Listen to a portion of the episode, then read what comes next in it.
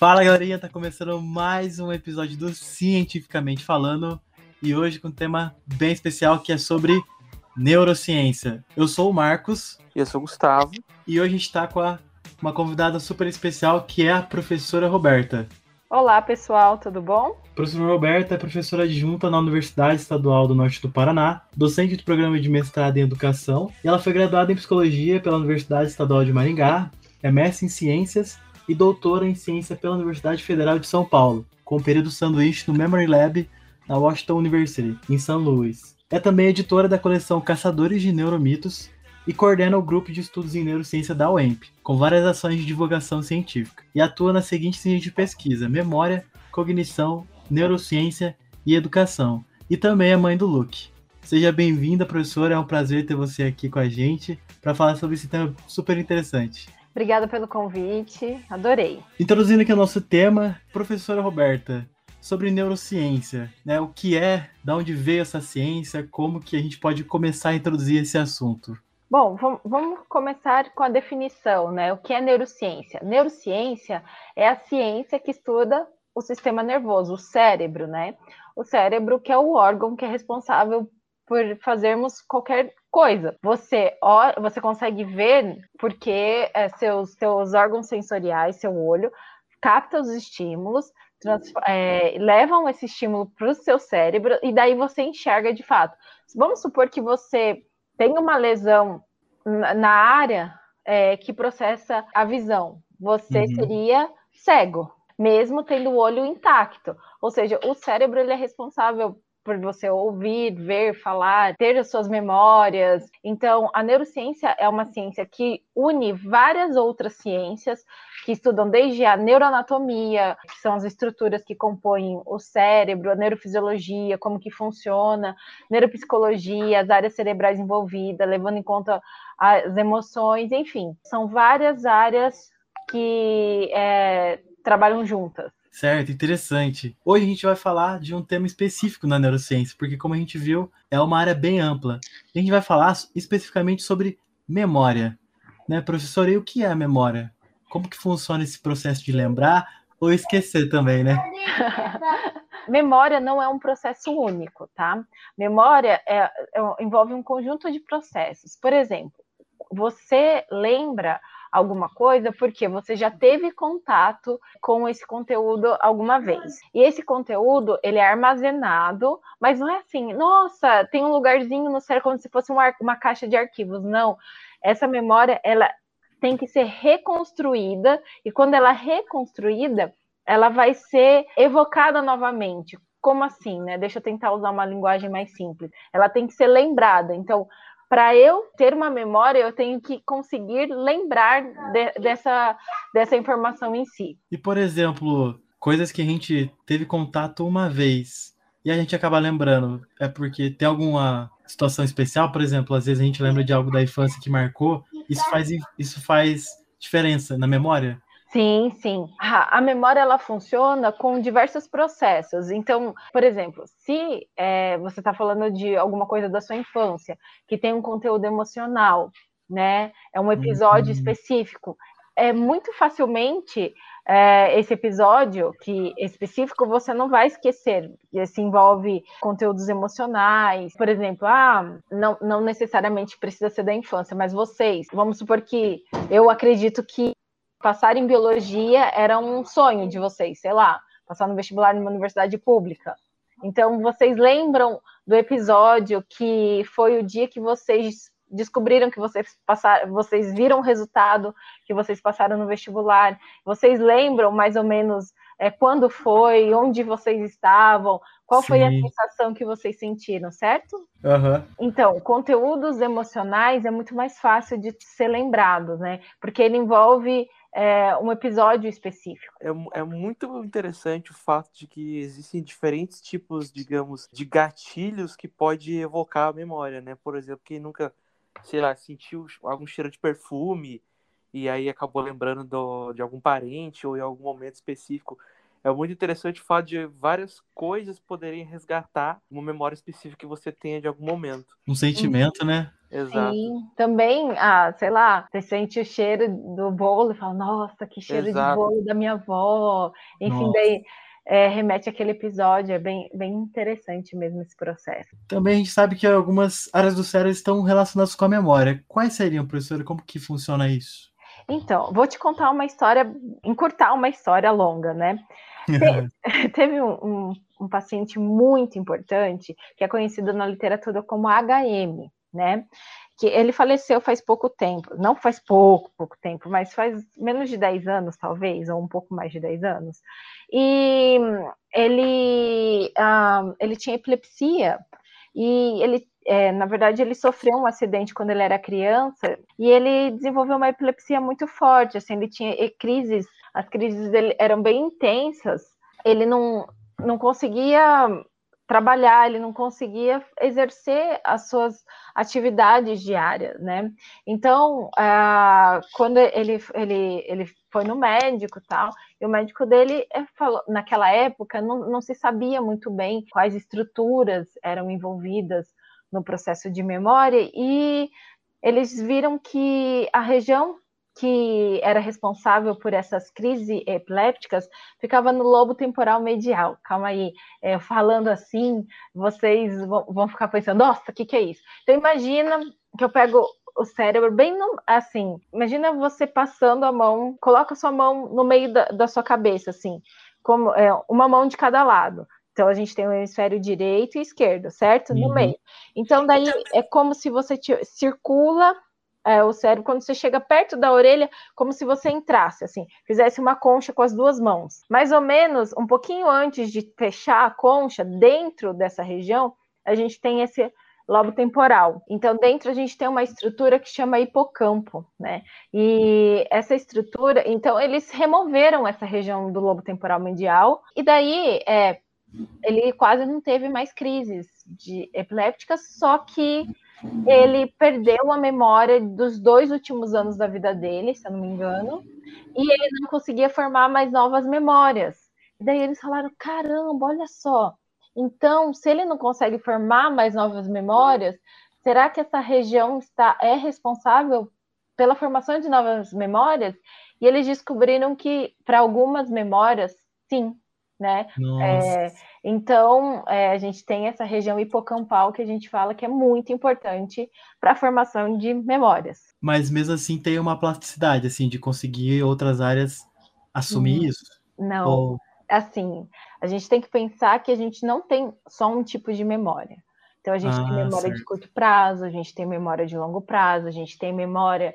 Memória de curto prazo é aquela memória que dura assim, segundos. Então, eu não preciso de Hum. logo, é, não preciso da região hipocampal para isso. Por exemplo, eu estou falando com você, oi, tudo bom? Oi, tudo bom? Aí, se eu me distraio e eu não tenho essa região do cérebro, eu olho para você de novo, oi, Marcos, tudo bom? Aí você vai falar, ué, ela tá louca? Ela acabou de me cumprimentar. Enfim, né? Então, a gente tem vários tipos de memória. Então, memória de curto prazo, é, memória de longo prazo, é, memória de procedimento, por exemplo, andar de bicicleta. Você sabe andar de bicicleta e pronto, sabe? Não, é, um, é uma memória é, que não envolve você falar sobre ela. É diferente de, de eu perguntar assim, ah, o que que você, sei lá, qual é o lo- local que você deu o seu primeiro beijo, sei lá, né? Então, é, envolve um episódio específico. Agora, memória de procedimento, é andar de bicicleta, não. Fazer uma escultura. Então, são memórias de procedimento, tá? E essa trabalho, memória- dirigir? É, também, né? Dirigir tudo bem, é, pode ser uma memória de procedimento, mas é, fazer crochê, enfim, né? São memórias que, Nossa. que você coloca a mão na massa, digamos assim. Você não, eu falo assim, como que você faz crochê? Ou como você anda de bicicleta? Você não, você mostra para mim como que é difícil explicar, né? Certo. Então, esse tipo de memória, ela não é dependente de hipocampo, ela depende de cerebelo, por exemplo, né? Tanto que uma pessoa ela pode perder a memória, assim, por exemplo, sofrer um acidente, perder parte de é, desenvolver uma amnésia de dos últimos dois, três anos da vida dela, mas vamos supor que nesses últimos anos ela aprendeu a fazer esculturas, fazer, aprender a fazer vasos é, de argila, etc ela vai lembrar como que ela faz esse, esses vasos, ela vai lembrar de todo, toda essa questão, mas ela não vai lembrar que ela aprendeu isso, que ela fez uma faculdade de artes, por exemplo. Isso é uma história verídica para quem assistiu o filme. Como que é o nome do filme, gente? Vou, vou lembrar depois, gente. Ó, memória. Enfim, gente, é, depois eu, eu, eu falo para vocês, mas tem um uhum. filme que é baseado é, nessa história, que conta a história da menina que, que te, sofreu um acidente, ela perdeu parte da memória, mas nessa época ela tinha feito uh, uma faculdade de artes e ela lembrava. E, a, inclusive, uma fala do filme é: é engraçado como as minhas mãos ainda lembram de coisas que eu nem lembro.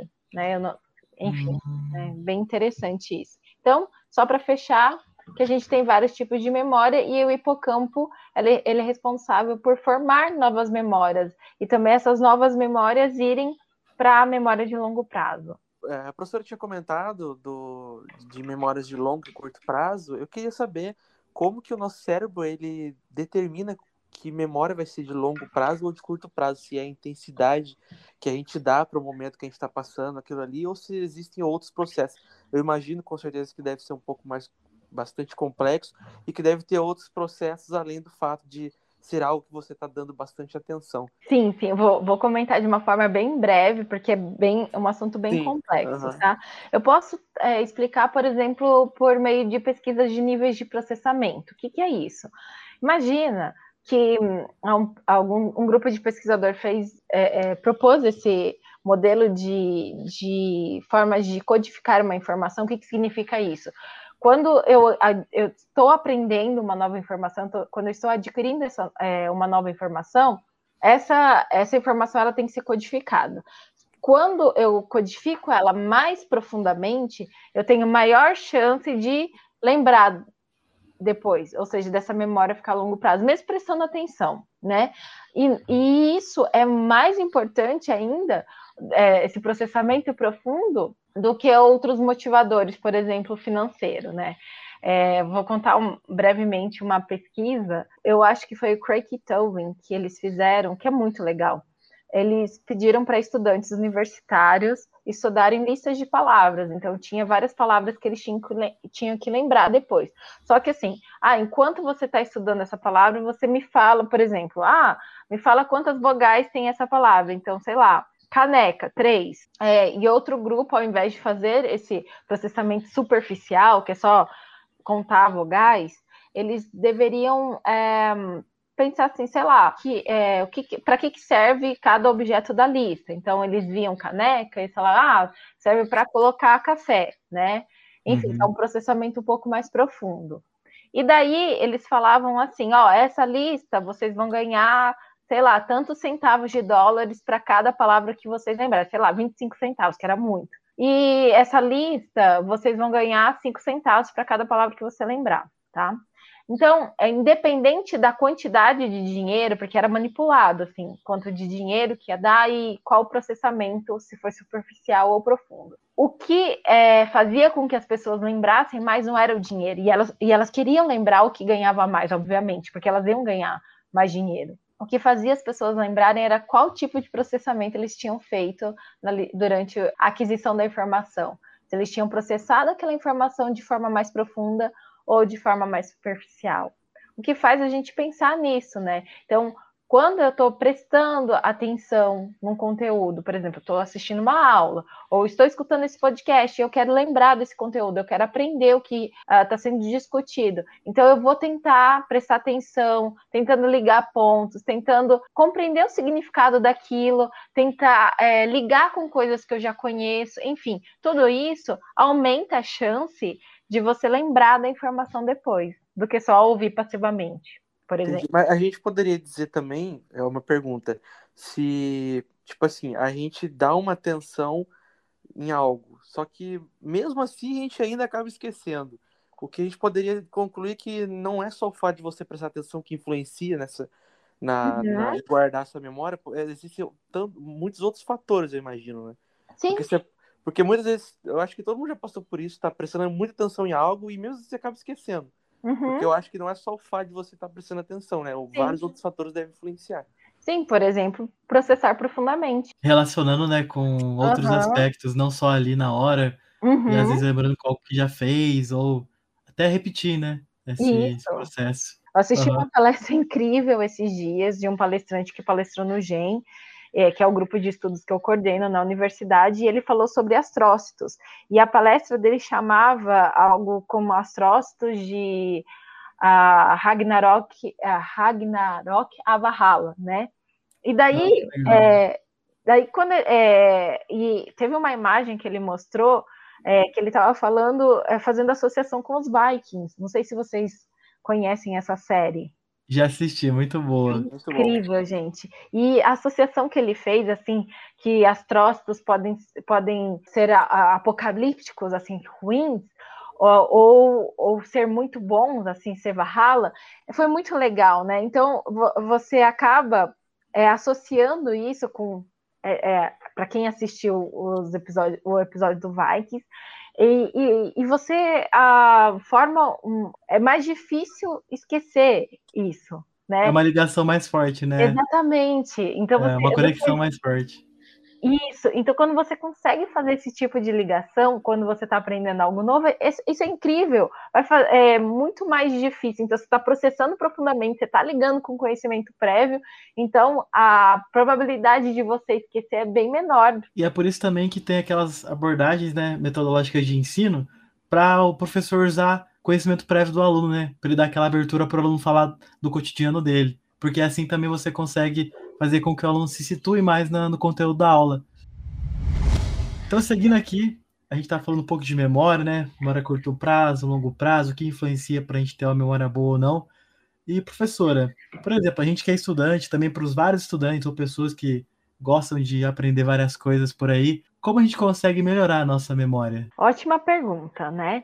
Então vamos lá. Eu preciso, por exemplo, entender que memória é um processo. É, a memória ela não fica guardadinha em, nenhum lugar, é, ela é uma reconstrução. Eu preciso uhum. encontrar essa informação quando eu preciso dela.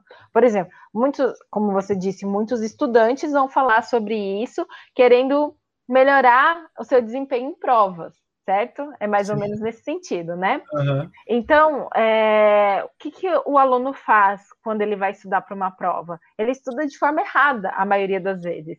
E vocês vão falar, nossa, como assim? Eu estudo de forma errada, estou fazendo mestrado, professora, já, já, já passei por várias fases, é, enfim.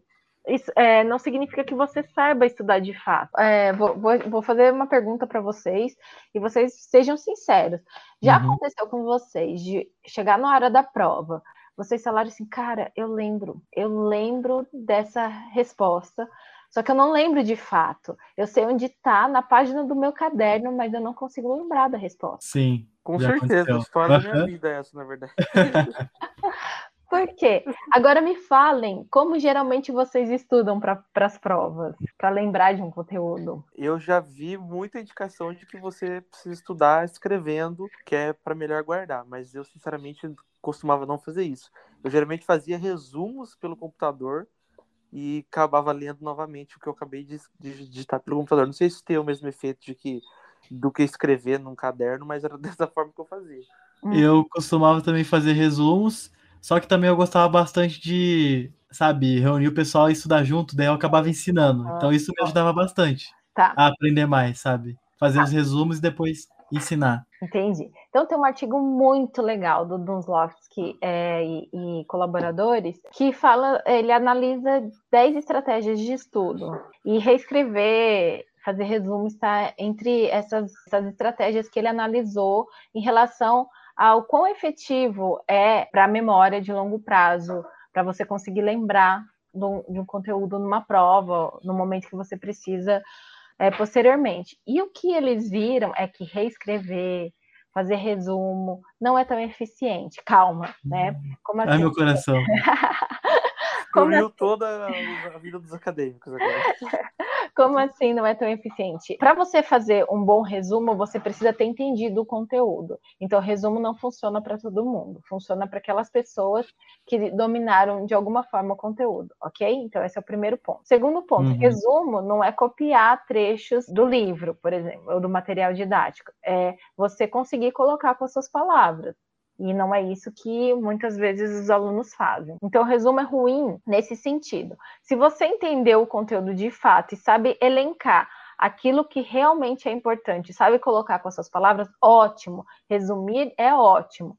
Mas se você não consegue fazer isso, você não entendeu o conteúdo direito, você está resumindo, muitas vezes você não está elencando aquilo que é importante, né? Então você não está abstraindo as informações importantes daquele material, então não é legal. Reescrever também você gasta tempo reescrevendo, passando reescrevendo, e tem alguns estudos que mostram entre fazer anotação à mão e fazer anotação é, no computador. No computador você digita mais palavras do que você consegue escrever. Então muitas vezes você não para para pensar naquilo que você está escrevendo. Quando você está escrevendo à mão, você escreve menos coisas e você vai, vai priorizar as coisas mais importantes, né? Então, talvez esse é um dos motivos pelo, pelos quais o pessoal é, recomende que você escreva à mão do que digite, mas isso é de menos. Não é uma estratégia muito boa por causa disso. Ficar relendo também, existem até é, muitos estudos, inclusive meta-análise, que mostram que quando comparar releitura com uma estratégia mais potente, que é você tentar lembrar da informação, por exemplo, quando você está ensinando seu colega, você está tirando a informação da cabeça, é muito mais eficiente. Quando você está fazendo testes, é, resolvendo questões, você está tirando a informação da cabeça. Então, você consegue identificar se você sabe realmente daquela informação ou se aquela informação só lhe é familiar. Você fala, putz, eu sei, mas na verdade eu não sei, então eu vou ter que estudar de novo. Então, a melhor estratégia para você estudar, para lembrar do conteúdo a longo prazo, é você tentar tirar a informação da cabeça, tentar lembrar daquilo que você aprendeu. Ficar reforçando essa busca, né? Não só a busca, porque quando você reforça a busca, essa busca fica mais rápida, né? Então, uhum. é você, quando você consegue tentar, tenta lembrar da informação, você fala, nossa, eu sei. Não, eu não eu acho sei. Que uma forma boa de você fazer isso seria você mesmo tentando explicar para si, né? Uhum. Eu acho que é algo que sempre funcionava comigo quando Pode eu é, tentava aprender um conteúdo, eu dava aula para as paredes, porque eu acho que daí você é, uma boa conseguia lembrar, uhum. da sua, tirar, resgatar da sua memória aquela informação que você aprendeu. Que se você não aprendeu, você não vai conseguir falar, né? Uhum. Você esteja lendo, óbvio. Uhum. Eu acho que é uma boa ideia também. Finalizando aqui, a gente tem também um tema bem interessante, né? E também que acaba impactando bastante a nossa sociedade em relação à memória, que são algumas doenças degenerativas que atingem a memória. Então, professora, como que isso acontece e esse processo de lembrar? Qual que é o, o grau de, de impacto que, ele, que essas doenças têm sobre isso? Então, né, é, muitas, muitas dessas doenças degenerativas, por exemplo, o Alzheimer, acabam prejudicando, primeiramente, a memória, mas depois uh, outras atividades básicas de, do dia a dia, né? Então, a, a pessoa fica dependendo de cuidados dos outros, né? Então, é, por exemplo, a, o Alzheimer não, não, não se tem assim consenso ainda de qual é a causa, tem possíveis causas, tanto genéticas quanto envolvendo a placa de beta-amiloides que eles falam, né? E você vê que uma das regiões, uma das primeiras regiões a serem prejudicadas nesse processo degenerativo é o hipocampo. Por isso que um dos primeiros sintomas do Alzheimer é a perda de memória. Quando a memória ela é formada lá na região, é, vamos pensar memórias declarativas, né? Memórias que eu consigo falar sobre. Por exemplo, eu ir na casa da minha avó e daí o que eu fiz quando eu fui na casa da minha avó. Agora, no meio da pandemia, parece que é muito, muito difícil, né? A gente falar sobre isso, porque a gente todo dia é tudo igual, você acorda, você fica em casa, enfim, você não faz nada diferente. Não tem muitos episódios acontecendo, é. né? Mas assim, vamos pensar é, no dia a dia, fora da pandemia, que tinha as coisas acontecendo tal, né? Não que a gente não forme, obviamente, a gente forma memórias agora, enfim, né? Então, vamos pensar no momento da pandemia, a gente formando memórias sobre a pandemia, eu acordando, você acordando, enfim, fazendo suas atividades tal, né? daí você, olha, hoje eu fiz uma receita de um bolo que eu vi na internet, que delícia, tal, não, não, não. Gostei desse bolo, né? Então, aí você, é, é você você fala, nossa, que foi legal no meu dia, hoje eu fiz aquele bolo tal, né? E essa memória que é formada primeiramente nessa região hipocampal, é, ela tem que migrar para o córtex. O que, que, é o córtex? Imagina que. É, é, lembra que eu fiz aqui, a, aquele exercício com vocês? Vocês colocam a mão na cabeça, as duas mãos na, no meio da cabeça vão descendo, descendo, formando, quando chega na região da orelha, é como se fizesse uma concha com a mão entrando tal. Então, e de, dentro tem o hipocampo, né? Então, imagina dentro do cérebro, nessa região do hipocampo, depois isso que é formado, ele tem que migrar para o córtex. O que, que é o córtex? Essa casquinha, essa beirada que você imagina que você passa passou a mão entre aspas, tá? Então, uhum. essa memória quando ela migra, a gente não sabe, dura décadas, anos, enfim, não, não, a gente não sabe porque tem gente que tem 90 anos, 100 anos e lembra de tem memórias de quando tinha 10 anos de idade, enfim, então a gente não sabe quanto tempo vai durar. Num processo degenerativo, que é degenerativo porque está perdendo estrutura cerebral, então está perdendo a, a, é como se o cérebro encolhesse. Então imagina que a, essa memória que está lá no córtex, imagina que eu perco um pedacinho desse córtex, vou perdendo. Então eu vou perdendo memórias também. Uhum. Então isso acontece. Não é porque não é só a questão do hipocampo estar tá lesado, mas a outras outras regiões também vão perdendo, porque esse essa memória que é formada ali nessa região, ela foi mudou de lugar. É, é ela foi ficar numa região mais externa. Então, o que dizem sobre sonhos é que sonhos é, tem muito a ver com aqueles resquícios diurnos, né? Aquilo que eu vivi durante o dia. Então, eu assisti um filme de terror hoje, e daí eu também estudei, eu revi uns amigos, nem que foram online, enfim, né? Falei com. Fiz um Skype bar, enfim, né? Uhum. Aí, à noite, aconteceu tudo isso parece que eu sonho com várias coisas juntas e misturadas, como se eu estivesse reorganizando. É muito complexo isso, né? Nossa, que bizarro. E tipo, é o sonho, o fato dos sonhos também, como se eles estivessem. Eu não sei se isso é possível, se realmente existe, criando memórias. Porque quem nunca já sonhou com algo que nunca aconteceu, e aí você lembra daquilo do teu sonho, entendeu? Você não, não aquilo não existiu, não viveu, tipo, você, sei lá, caindo de um precipício, não sei, você lembra daquele momento, sendo que aquilo nunca existiu. Tem alguma explicação para isso? Mas você sonha com aquilo e você conta o seu sonho, você lembra. Então, o fato de você lembrar daquele sonho faz com que você é, aumente a possibilidade de você ficar pensando nele. Ai, nossa, eu caí do precipício. Ah, legal. Aí aumenta a probabilidade de você sonhar com ele de novo. É isso então, pessoal. Acho que por hoje deu para enriquecer é, o conhecimento de todo mundo com a professora incrível. É, a gente agradece pela presença, por ter nos trazido alguns dos seus conhecimentos aqui para a gente. É, e é isso, esperamos ter você aqui no futuro novamente, numa possível outra conversa. E a gente agradece mesmo por, pela presença, tá? E professora, Oi. terminando também o nosso episódio, você como uma cientista, poderia deixar um recado, né, aos jovens cientistas que estão estudando na área e também no geral? Eu acho assim que talvez o melhor recado que eu dê para vocês é não desistam. A ciência vale a pena.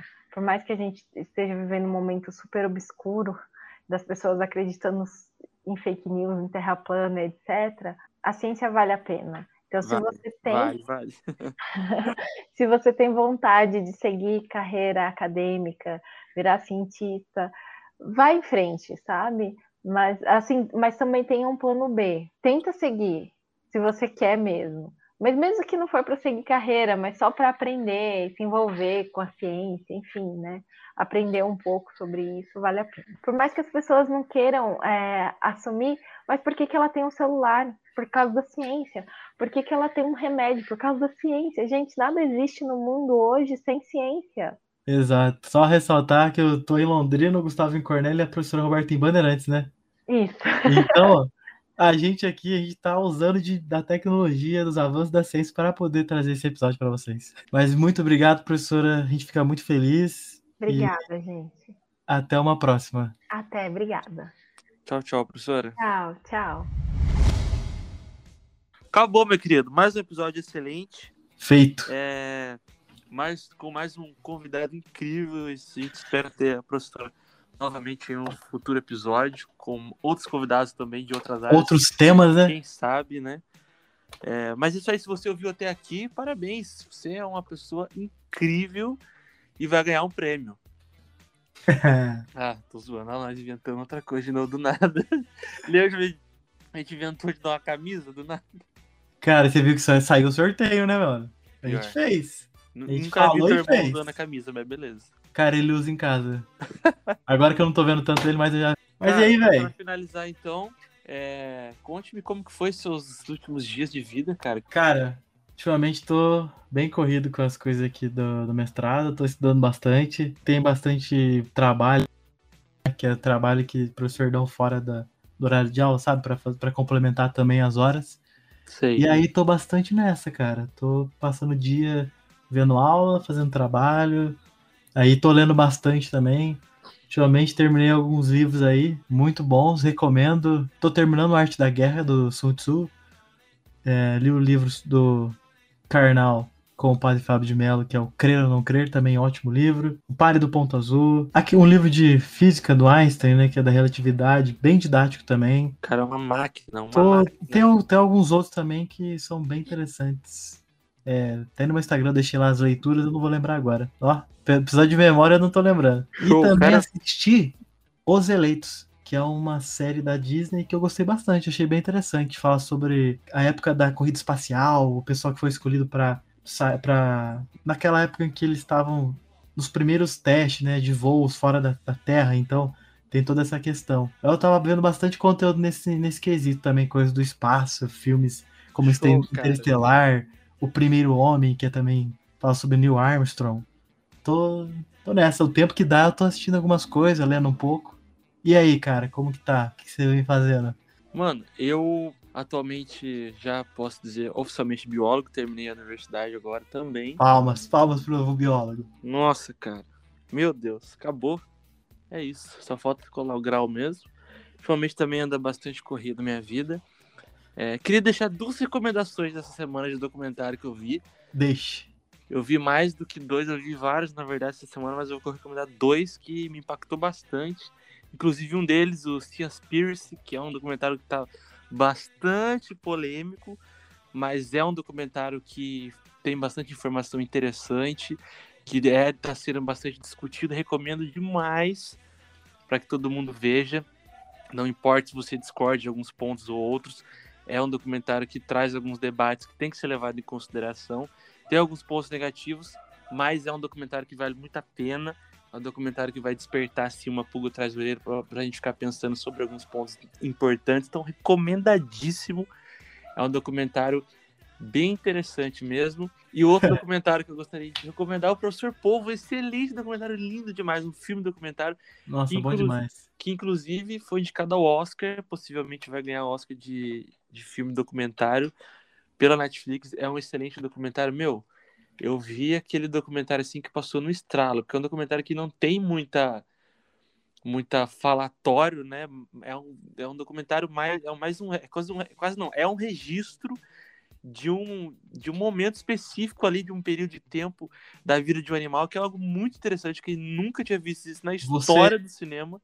Você parece que tá vivendo junto com ele dentro da água, né, cara? É Tipo, muito, absurdo. tipo assim, é muito bizarro que você pensa na, na- nas possibilidades que o bicho poderia ter saído daquele local e, e o fato dele estar no oceano ali e aí o, o cara retorna todas as vezes o bicho ainda tá ali e ele consegue registrar esses momentos e porra, é muito interessante mesmo. E tirando o fato que é um documentário lindo, lindo que eu falo de visualmente, extremamente bem filmado, cara ele é fotógrafo, enfim, ele que fez o filme inteiro desde a direção, filmagem, enfim, é um filme, um filme documentário excelente, sério, recomendo demais, é muito bom. Então esses são os dois doc- documentários que eu gostaria de deixar aqui recomendação essa semana. E eu acho que é isso, né, meu querido? Show.